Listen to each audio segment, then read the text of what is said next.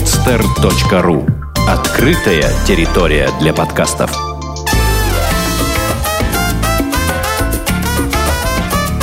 «Одинокая планета» с Марией Киселевой. Здравствуйте, с вами подкаст «Одинокая планета». Меня зовут Маша Киселева. Каждую неделю мы рассказываем вам об одном из интересных городов или регионов мира. И сегодня мы поговорим о Южной Америке. И выбрали мы, пожалуй, самую колоритную страну в этом регионе. Это Боливия. И рассказывать о Боливии нам будет Юлия Белова. Юлия, привет. Привет. А, Юля москвичка, поэтому мы с ней разговариваем по скайпу. Вот. Ну, я надеюсь, что это нам не сильно помешает. Э, как всегда, в начале я очень коротко расскажу о том, что, в принципе, представляет из себя страна, о которой мы будем говорить. Боливия, к сожалению, это одна из самых бедных стран в мире. Она не имеет выхода к морю и не имеет большого запаса полезных ископаемых. В XVI веке была завоевана уже знакомыми нам испанскими конкистадорами во главе с Франциско Писаро и Диего де Альмагро.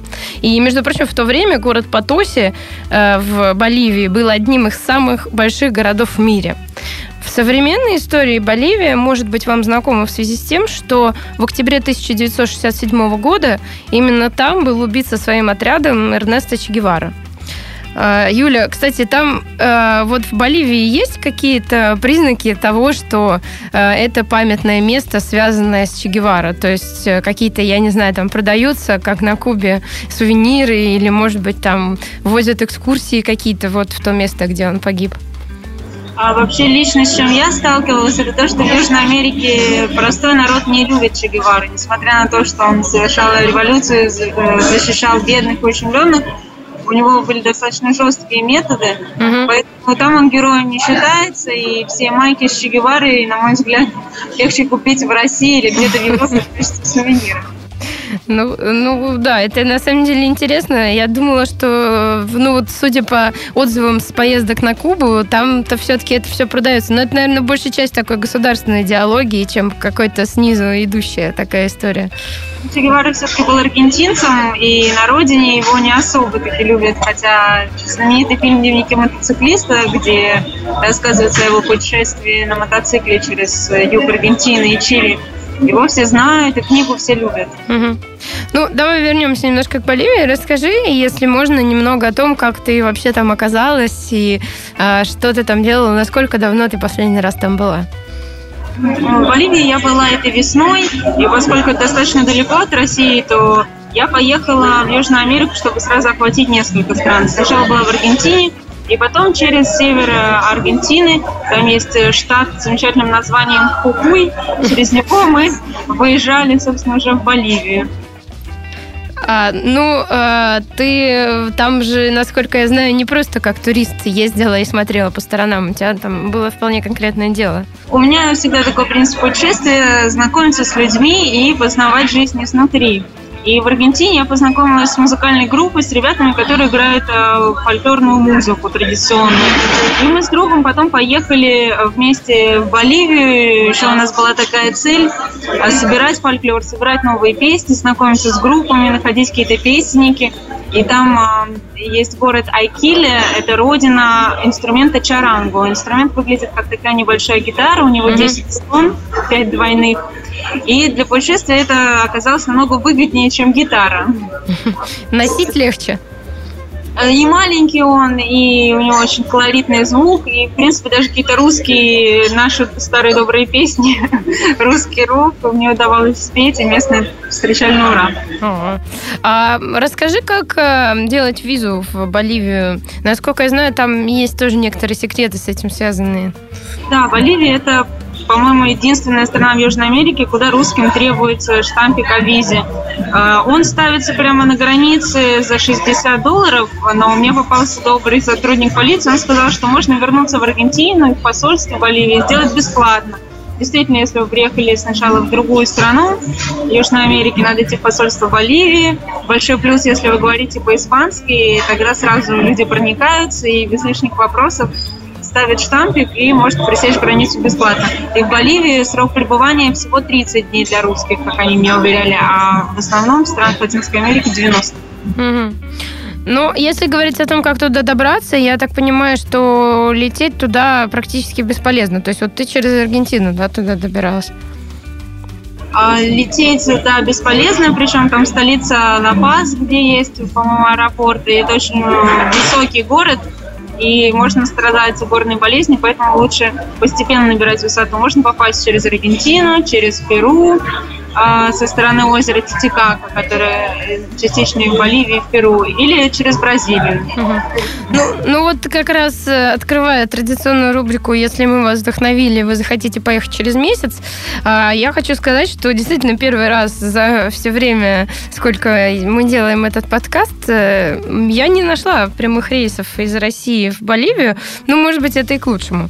А, в Боливию лучше попадать действительно через одну из приграничных стран. Ну, вот я а, по итогам изучения разных билетов выбрала Бразилию, потому что туда чаще бывают спецпредложения. Вот буквально вчера закончилась распродажа Люфтганзы.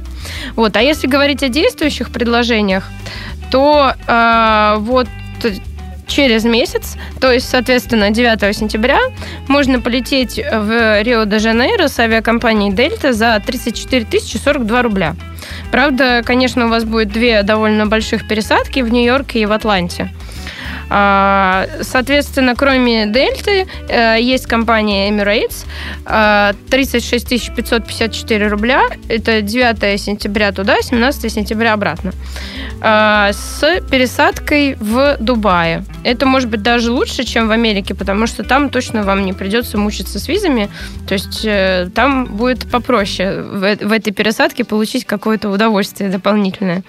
И авиакомпания там 37 512 рублей, пересадка в Лондоне и во Франкфурте на Майне.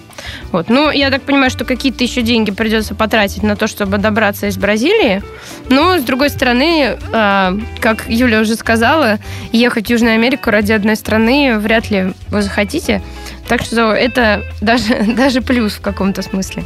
По а, поводу билетов у меня есть маленькое уточнение. Например, если вы планируете лететь через Штаты, это глухой номер, потому что аэропорт в Америке не считается пограничной зоной. Были случаи, когда люди прилетали, и их э, разворачивали обратно, то есть им не разрешали пересаживаться, лететь транзитом дальше.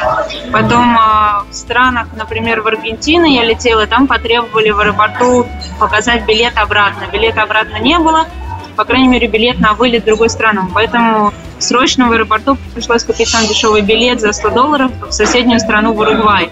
Mm. Поэтому заранее проверять, какие условия у авиакомпании. Mm-hmm. Ну, давай э, к такому тоже материальному вопросу перейдем, как э, нахождение жилья. Насколько я понимаю, ты в разных городах была в Боливии, но ты в основном э, заранее находила себе какое-то жилье или прямо на месте приезжала и искала? А Боливию вообще называют Южноамериканской Индией. Кто был в Индии, поймет, что это очень стихийная страна. То есть что-то там планировать заранее и бронировать э, жилье практически невозможно, только если это какой-то дорогой отель. А все хостелы и гестхаусы, они наполняются по мере поступления.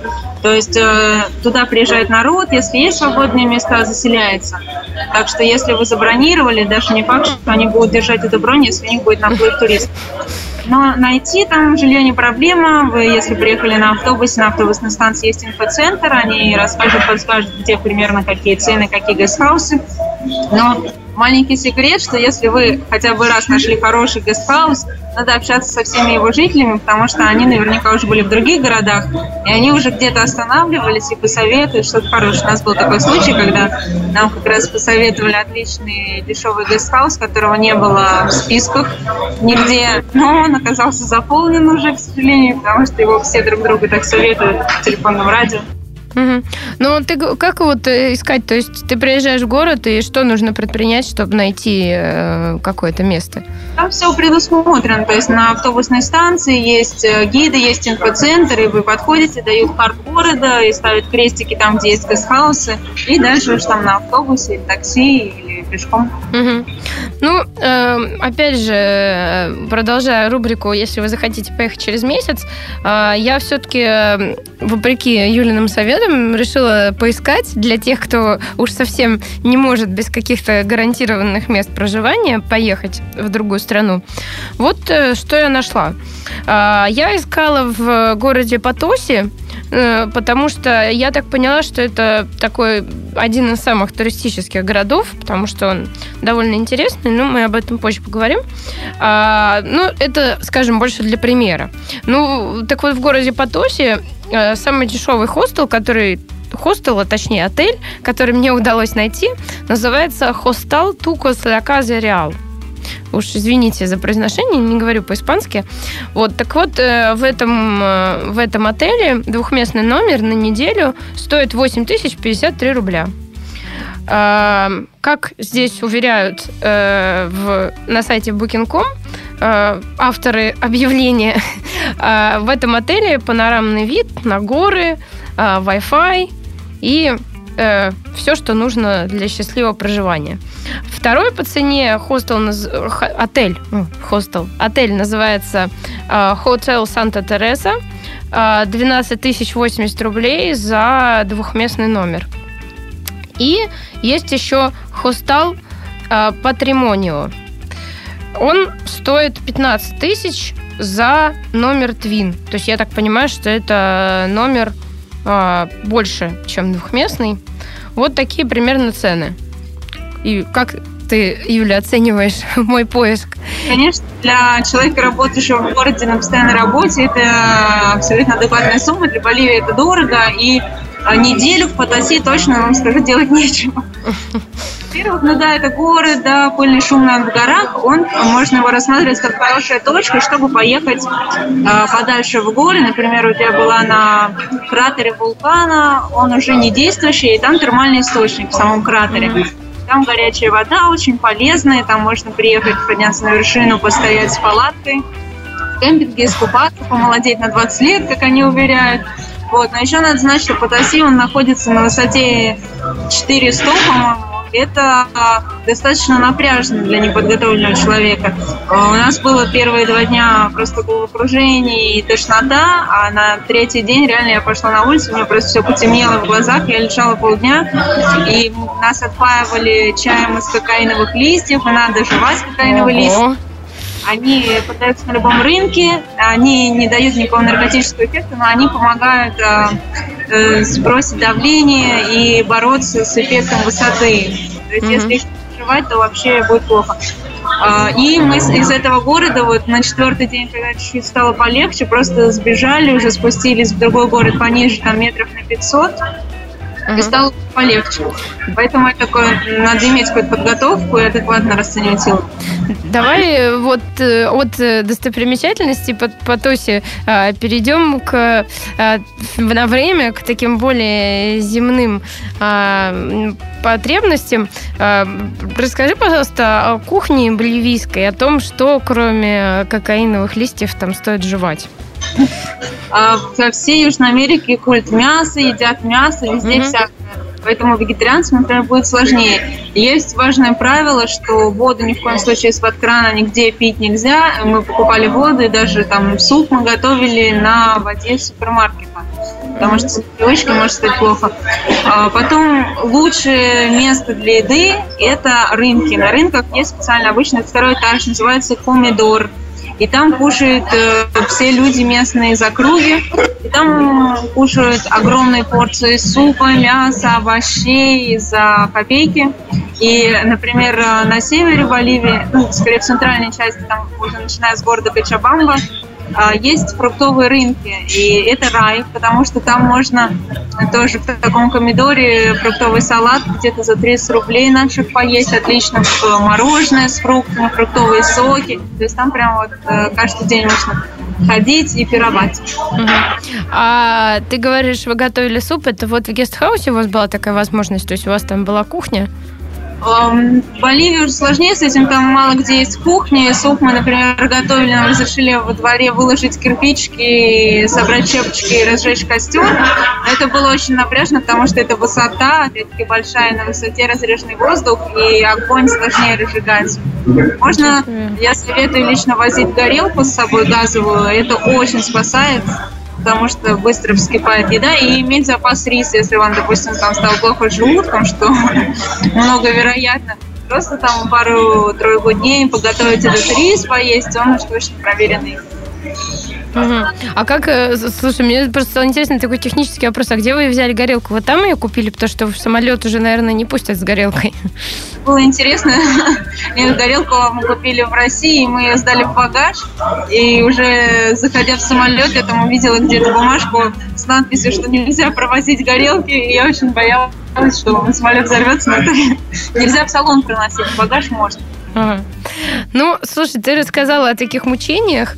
Э, давай поговорим о том, ради чего, собственно, все это стоит терпеть. Там неразжигаемый огонь, э, высота и так далее. То есть э, поговорим о достопримечательностях. Боливию э, за природой. Вот природа там удивительно потрясающая. Там высоченные горы, есть много горных дорог, по которым проходят все трассы.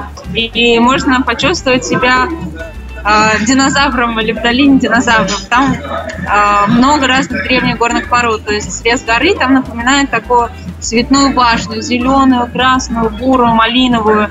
И там, может, находили какие-то окаменелости древних животных, потом цветные камушки из вулканов повсюду. Потом в Боливии есть э, одно из туристических мест, Солончак Уюни. Это э, на месте бывшего моря, то есть это на много километров такая белая поверхность с солью и небольшими лужицами, куда все ездят погулять и пофотографироваться. Там интересный эффект на фотографиях. Если встать друг за другом, будет казаться, что один человек большой, а другой маленький, сидит у него на плече, например. Ну, давай я тебя, извини, перебью. Сейчас чуть более упорядоченно расскажу о Солончаке Уюни и о других таких формальных достопримечательностях, которые обычно вот возят, э, куда обычно возят туристов. А, по, по поводу Солончака Уюни я просто хотела добавить, что там а, на этом месте лежат 10 миллиардов тонн соли. Вот это считается одной из самых удивительных мест на Земле. И там настолько агрессивная среда, как пишут путеводители, что там нету практически живых существ, то есть ни животных, ни растений.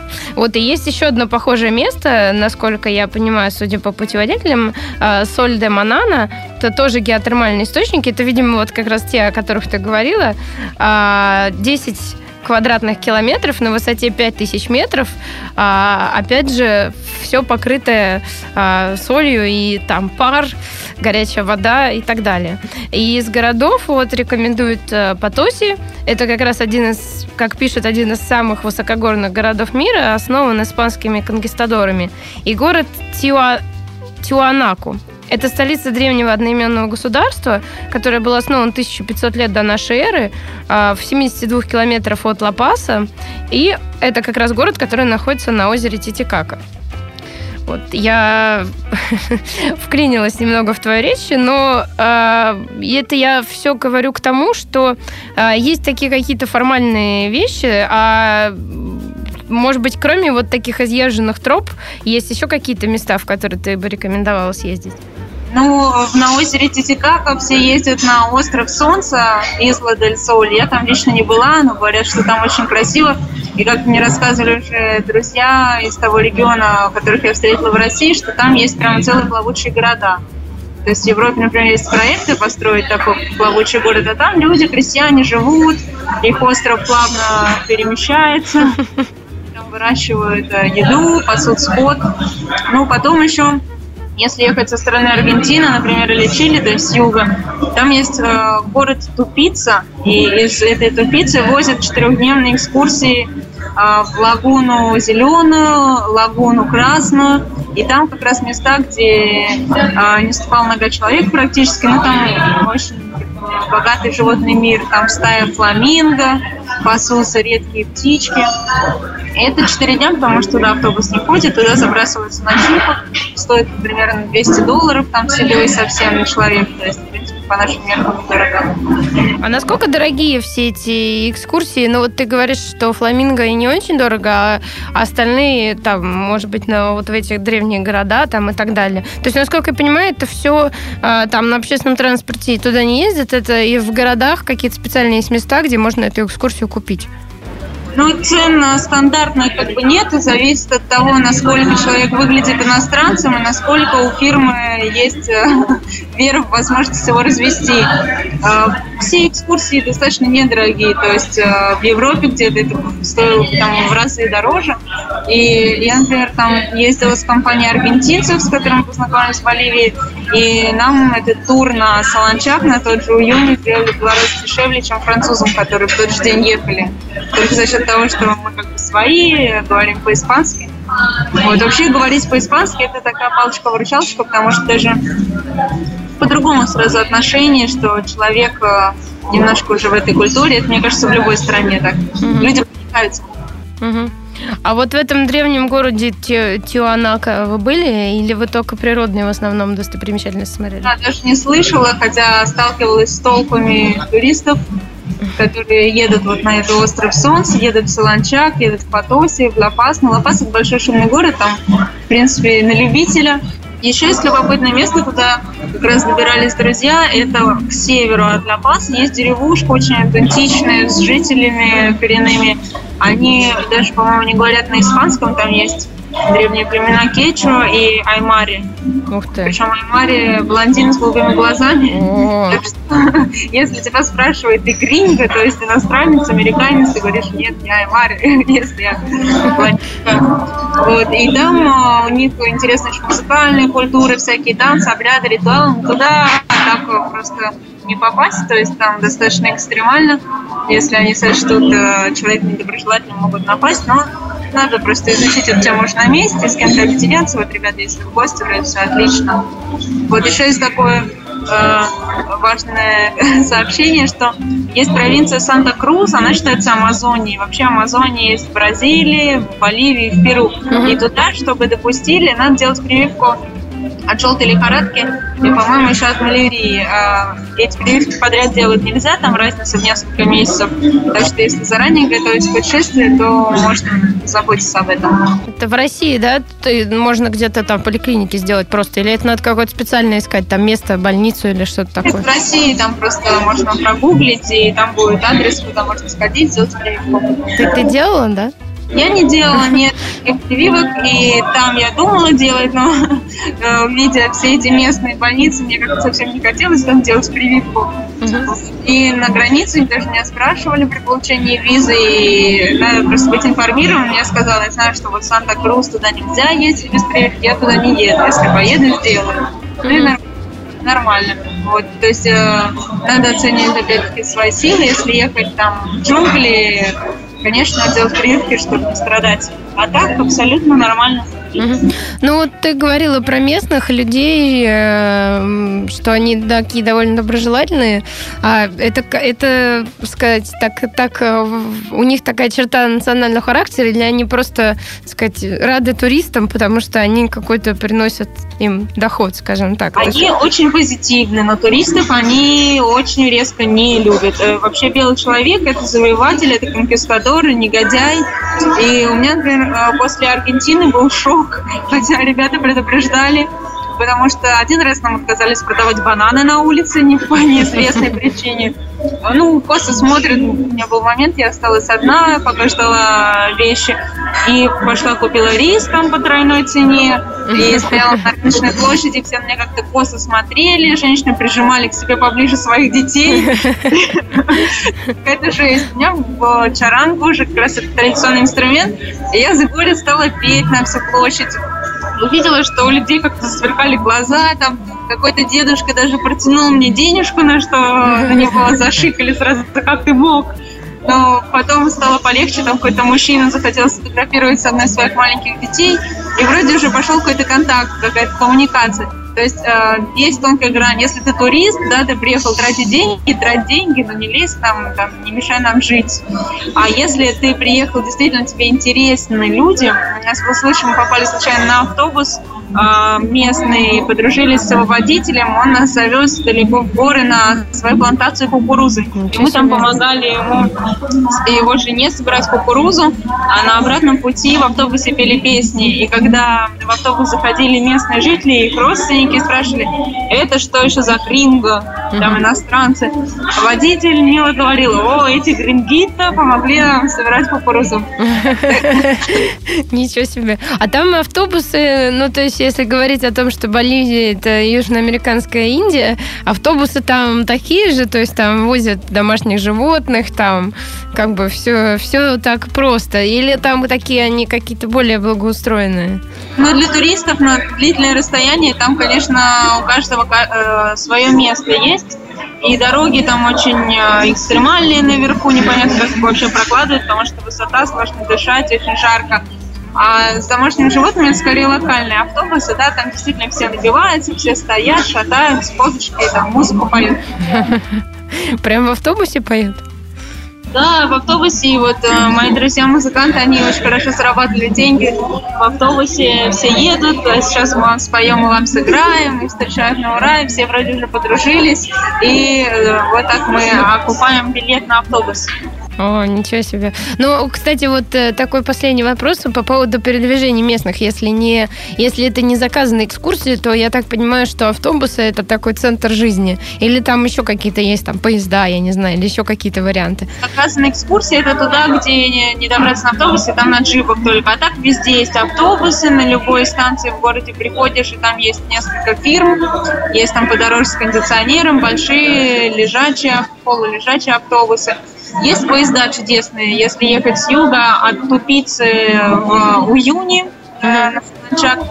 Э, поезд мы ехали, к сожалению, ночью. Если ехать днем, там потрясающая эта дорога, как будто она подвешена там на облаках. Обрывы ужасные, горы, какие-то мосты подвесные. Я не знаю, как они это делают. Какой у них вероисповедание шаманизм, да, эта дорога действительно такая, еще в никуда, высоко в горах, в затерянном мире, в эпоху динозавров. Это потрясающий опыт так вот съездить.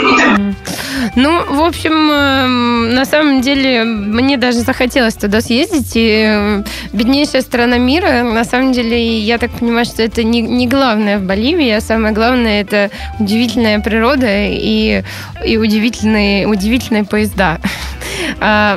Вот э, нам обо всем этом великолепии рассказывала сегодня Юлия Белова.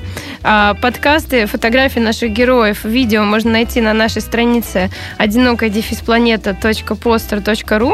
Еще больше можно найти в сообществе ВКонтакте «Одинокая планета». Меня зовут Маша Киселева. А, слушайте нас через неделю. Мы расскажем вам обязательно о каком-то еще интересном городе или стране.